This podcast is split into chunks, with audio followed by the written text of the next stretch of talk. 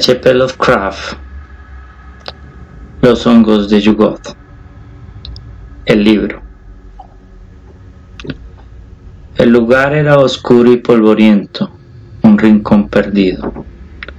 Un laberinto de viejas callejuelas junto a los muelles que olían a cosas extrañas traídas de ultramar, entre curiosos jirones de niebla que el viento del oeste dispersaba unos cristales romboidales velados por el humo y la escarcha dejaban apenas ver los montones de libros como árboles retorcidos, pudriéndose del suelo al techo, ventisqueros, de un saber antiguo que se desmonoraba a precio de saldo.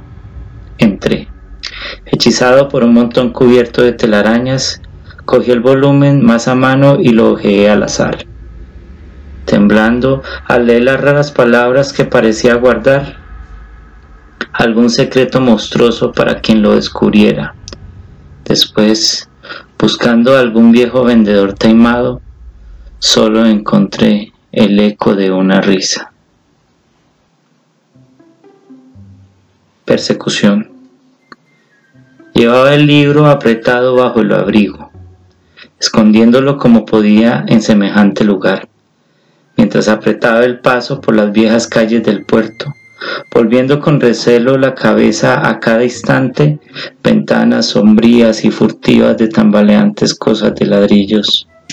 Espiaban extrañamente mi paso apresurado, y al pensar en lo que cobijaban, ansié violentamente una visión redentora de puro cielo azul. El camino se me hacía extraño, los muros demenciales y a mi espalda en la distancia se oían pasos invisibles. La llave. No sé con qué vericuetos en la desolación de aquellas extrañas callejuelas portuarias me llevaron a casa, pero en mi porche temblé lívido con la prisa por entrar y echar el cerrojo de la pesada puerta.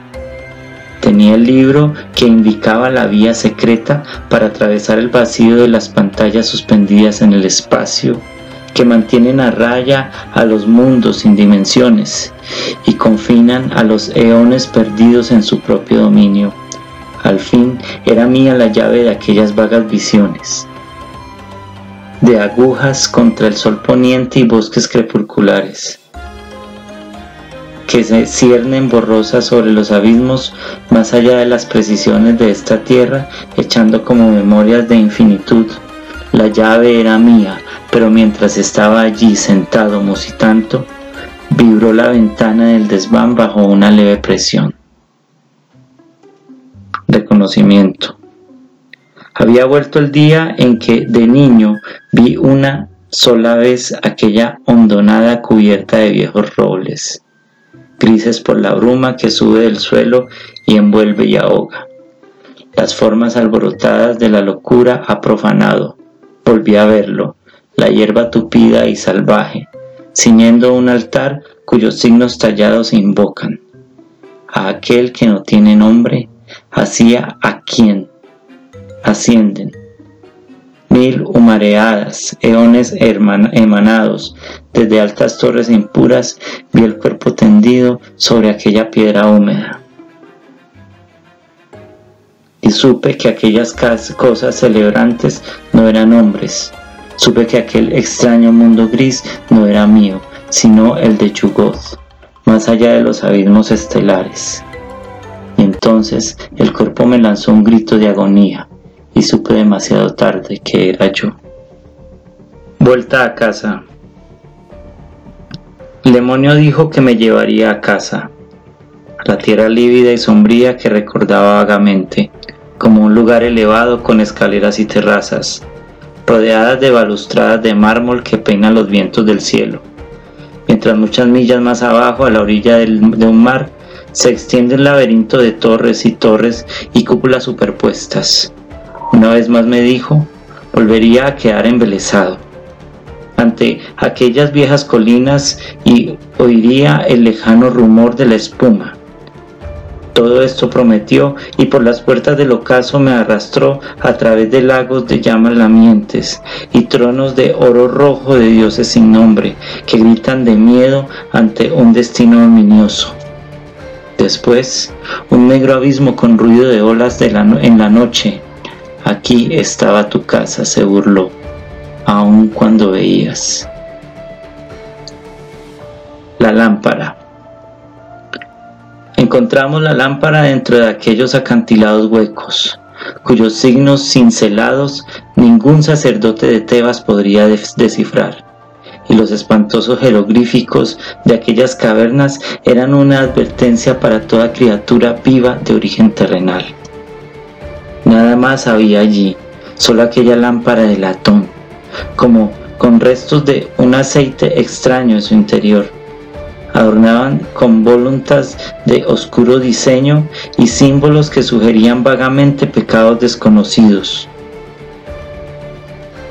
Los temores de 40 siglos no significaron nada para nosotros cuando llevamos nuestro escaso botín y cuando luego lo examinamos en nuestra tienda oscura, encendimos una cerilla para probar el aceite antiguo ardió, Dios santo, pero las formas gigantescas que entrevimos en aquella furiosa llamarada abrazaron para siempre nuestras vidas con temor reverencial. La colina de Samán.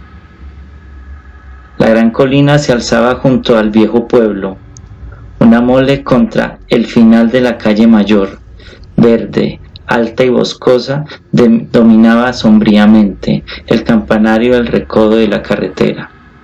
Doscientos años antes corrían rumores sobre lo que ocurría en aquella ladera evitada por el hombre. Historias de ciervos o pájaros extrañamente mutilados, o niños perdidos cuyos padres habían abandonado toda esperanza, un día el cartero no encontró el pueblo donde solía y nadie volvió a ver sus habitantes ni sus casas. La gente venía de Andesbury y se quedaba mirando, pero todos decían al cartero que a buen seguro estaba loco para contar que había alcanzado a ver. Los ojos glotones de la, de la gran colina y sus fauces abiertas de par en par. El puerto. A diez millas de Arkham había encontrado el sendero que bordea el acantilado sobre Boynton Beach y esperaba alcanzar a la hora del crepúsculo la cresta que dominaba Eastmouth en el valle. Hacia alta mar se alejaba una vela, blanca como los duros años de vientos antiguos podían blanquear, pero me pareció un presagio adverso e indecible. Por eso no agité la mano ni le grité a Dios.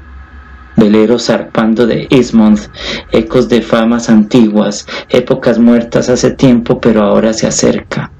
Una noche despiadado rápida y he llegado a la cumbre, desde la que tantas veces oteé la ciudad lejana, agujas y tejados siguen allí, pero Mirad, las tinieblas se abaten sobre los lóbregas callejuelas más oscuras de la tumba.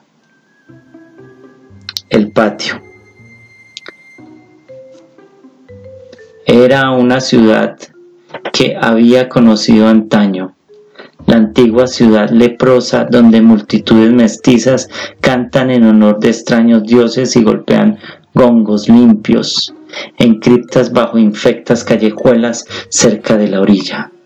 Las casas carcomidas con ojos de pescado se me miraban de reojo, inclinándose a mi paso, ebrias y medio animadas, mientras sorteaba inmundicias hasta franquear la puerta del patio negro donde debía estar el hombre.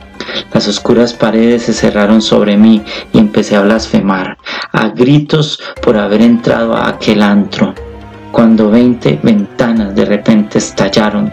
En una luz salvaje se llenaron los hombres que bailaban. Locas piruetas mudas de la muerte les arrastraban, pero ningún cadáver tenía manos ni cabeza. Las palomas mensajeras. Me llevaron a los barrios bajos, donde un mal viscoso pandeaba las desencarnadas paredes de ladrillo y una enondina multitud de caras torcidas mandaba mensajes por guiños extraños de dioses y diablos.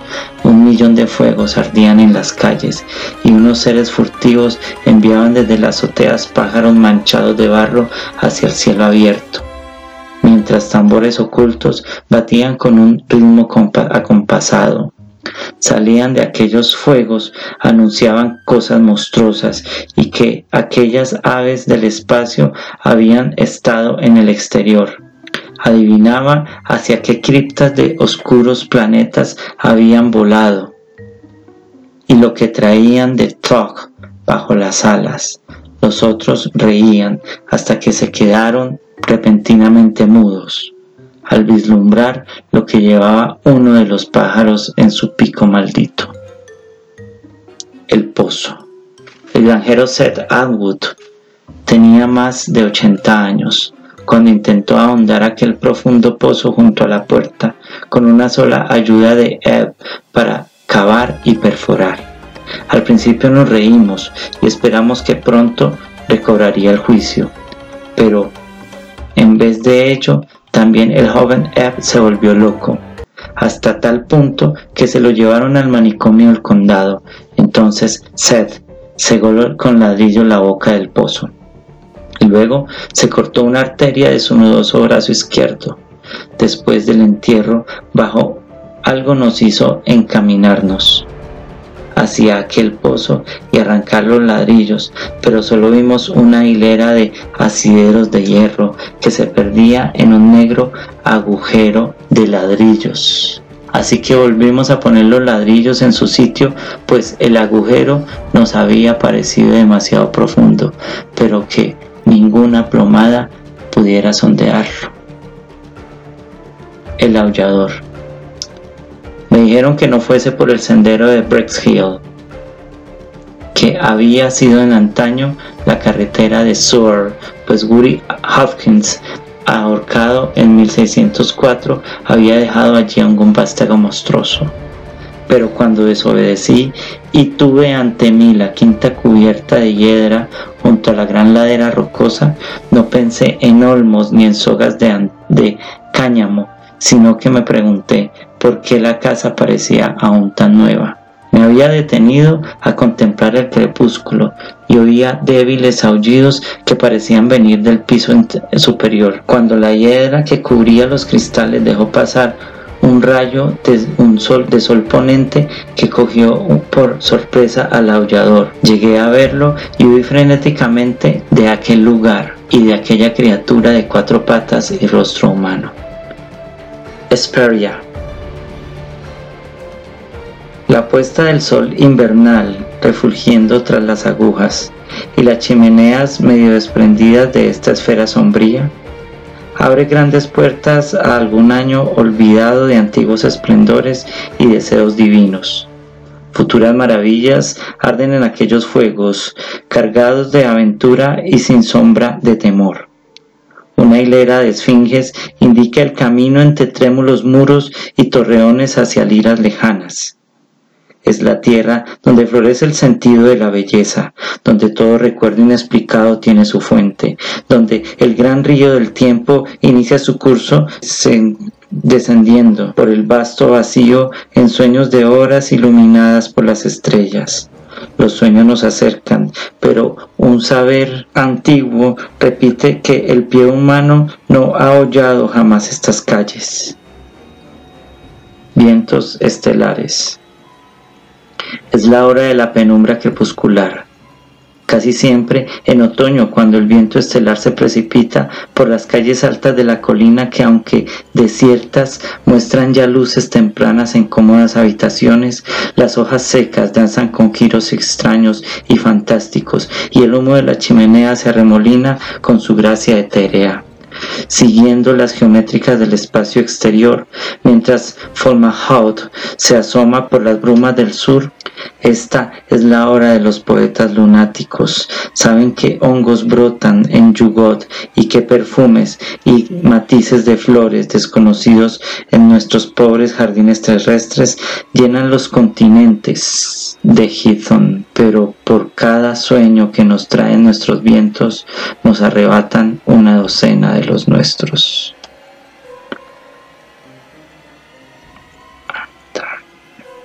Antarctus. En lo hondo de mi sueño, el gran pájaro susurraba de forma extraña, hablándome del cono negro de los desiertos polares que se alza lúgubre y solitario sobre el casquete glacial, azotando y desfigurado por los eones de las frenéticas tormentas, allí no palpita ninguna forma de vida terrestre. Solo pálidas auroras y soles mortecinos brillan sobre ese peñón horadado cuyo origen primitivo intentan adivinar a oscuras los ancianos. Si los hombres lo vieran se preguntarían simplemente qué meditan ocultas bajo la espesa mortaja de hielo. Dios, ayude al soñador, cuyas locas visiones le muestren esos ojos muertos engastados en abismos de cristal. La ventana. La casa era vieja, con las alas caprichosamente enmarañadas, cuya disposición nadie conocía a ciencia cierta. Y en una pequeña estancia, hacia la parte trasera, había una extraña ventana cegada con piedra antigua.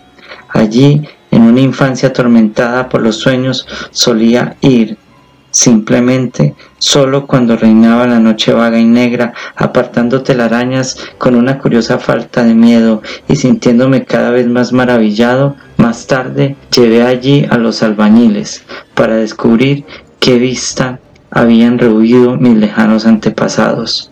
Pero cuando perforaron la piedra entró impetuosa una ráfaga de aire del vacío ignoto que se abría al otro lado entonces huyeron. Pero yo me asomé y encontré desplegados todos los mundos salvajes que me habían revelado mis sueños. Un recuerdo. Había grandes estepas y mesetas rocosas que se extendían casi ilimitadas en la noche estrellada con fuegos de campamento que iluminaban débilmente manadas velludas de animales con esquilas tintineantes. Al sur de la distancia la llanura se ensanchaba y descendía hacia una oscura muralla tendida en zigzag como un enorme pitón de la edad primigenia, que el tiempo infinito hubiera helado y petrificado, tiritaba extrañamente en el aire frío y enrarecido, y me preguntaba dónde estaba y cómo había llegado allí, cuando una figura envuelta en una capa junto a una hoguera se levantó y se acercó, llamándome por mi nombre, y al mirar aquella cara muerta bajo la capucha, perdí la esperanza, pues había comprendido. Nostalgia. Cada año al resplandor melancólico del otoño, los pájaros remontan el vuelo sobre un océano desierto trinando y gorgojeando con prisa jubilosa por llegar a una tierra que su memoria profunda conoce, grandes jardines colgantes donde se abren flores de vivos colores, hileras de mango de gusto delicioso y arboledas que forman templos con ramas entrelazadas sobre frescos senderos, todo esto les muestran sus vagos sueños.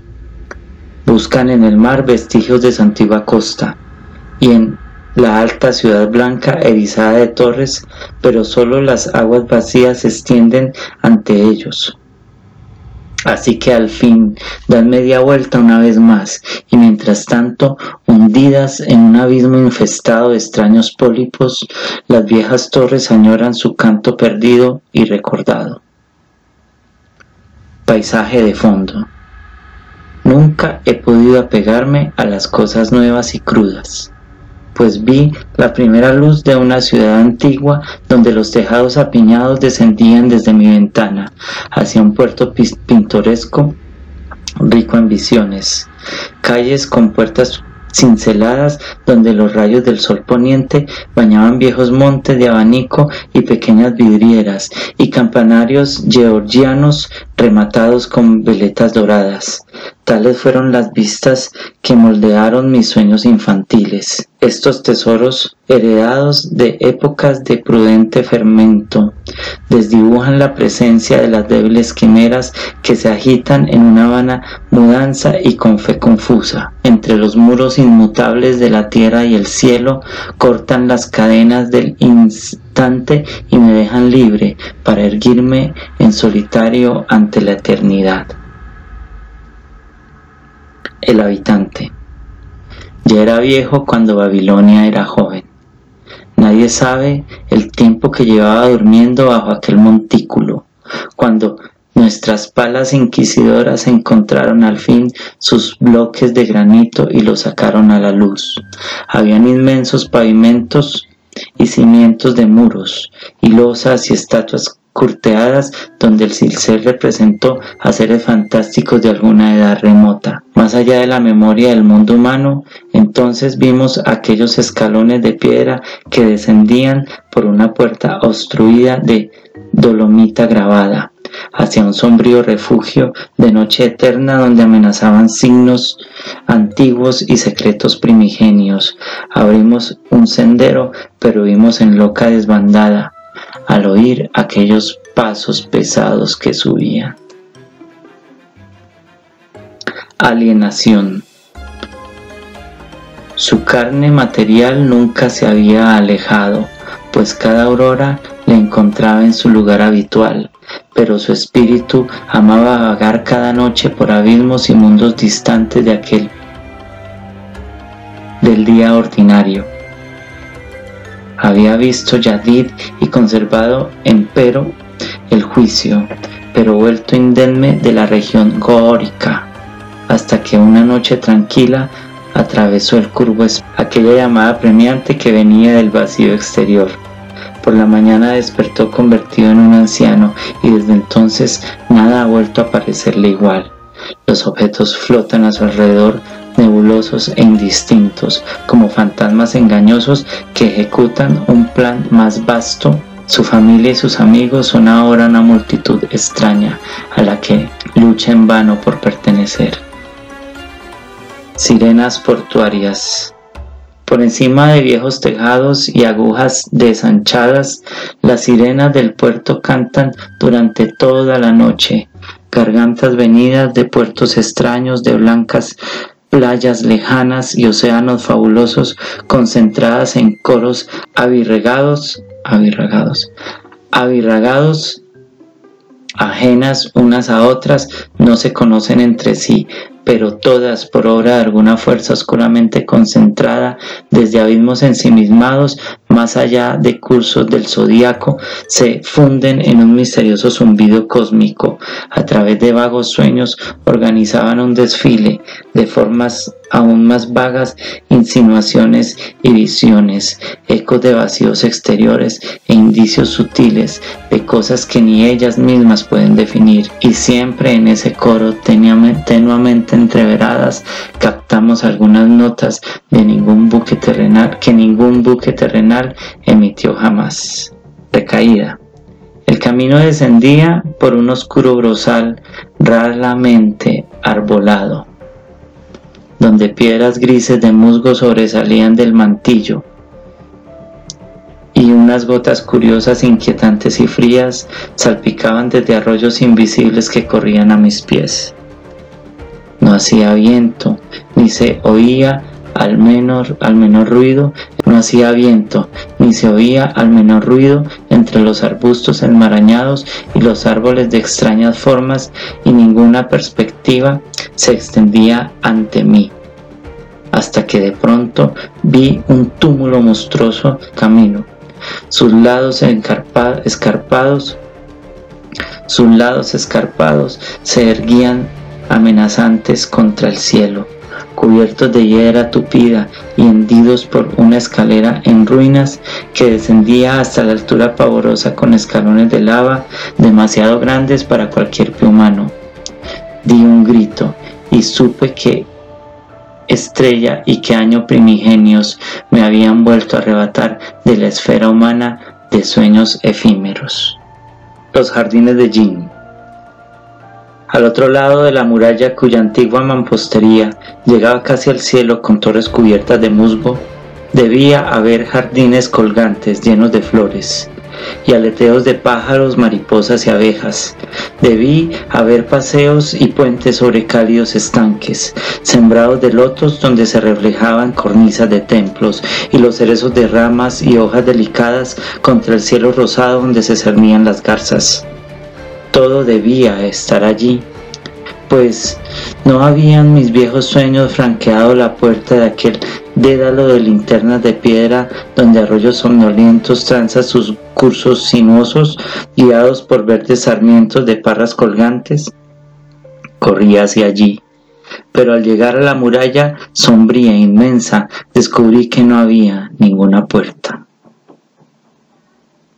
Las campanas. Año tras año Oí aquel tañido débil y lejano de graves campanas, traído por el viento negro de medianoche, extraños repiques que no venían de ningún campanario, que pudiese descubrir sino como de más allá de un gran vacío. Busqué una pista en mis sueños y recuerdos, y pensé en todos los carrillones que albergaban mis visiones, los del apacible Ismouth, donde las blancas gaviotas planeaban en torno a una aguja que conocí antaño. Siempre perplejo, seguí oyendo caer aquellas notas lejanas, hasta una noche de marzo en que la lluvia fría y desapacible me hizo franquear de nuevo las puertas del recuerdo hacia las viejas torres donde tañían bajados enloquecidos. Tañían, pero desde las corrientes sin sol que fluyen por valles profundos hasta verter al lecho muerto del mar. Bestezuelas nocturnas. No sabría decir de qué criptas salen arrastrándose, pero cada noche veo esas criaturas viscosas, negras, cornudas y descarnadas, con alas membranosas y colas que ostentan la barba bífida del infierno. Llegan en legiones traídas por el viento del norte, con garras obscenas que cosquillean y enseguecen, y me agarran y me llevan en viajes monstruosos a mundos grises ocultos en el fondo del pozo de las pesadillas. Pasan rozando los picos tentados de Thok, sin hacer el menor caso de mis gritos ahondados, y descienden por los abismos inferiores hasta el lago inmundo, donde los sagots henchidos capotean en un sueño dudoso, pero ay, si al menos hicieran algún ruido o tuvieran una cara donde se suele